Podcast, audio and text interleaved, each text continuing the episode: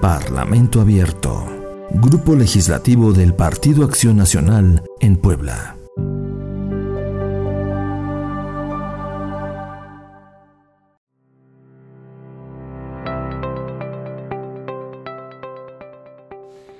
Hola amigas y amigos, les habla Osvaldo Jiménez, soy diputado local del Grupo Legislativo del PAN en el estado de Puebla.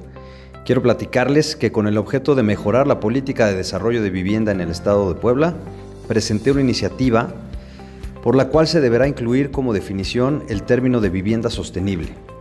¿Esto qué quiere decir? Que se establezcan como lineamientos generales la promoción y estimulación del uso de ecotecnologías, tecnologías y criterios de carácter innovador para garantizar la generación de vivienda sostenible en el estado de Puebla.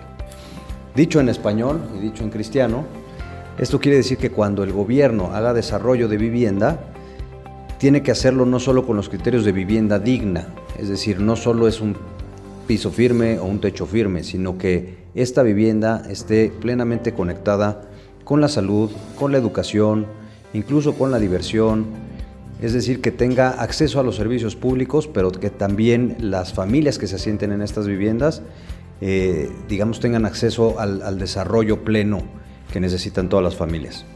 Les mando un saludo, amigos, sigan este podcast.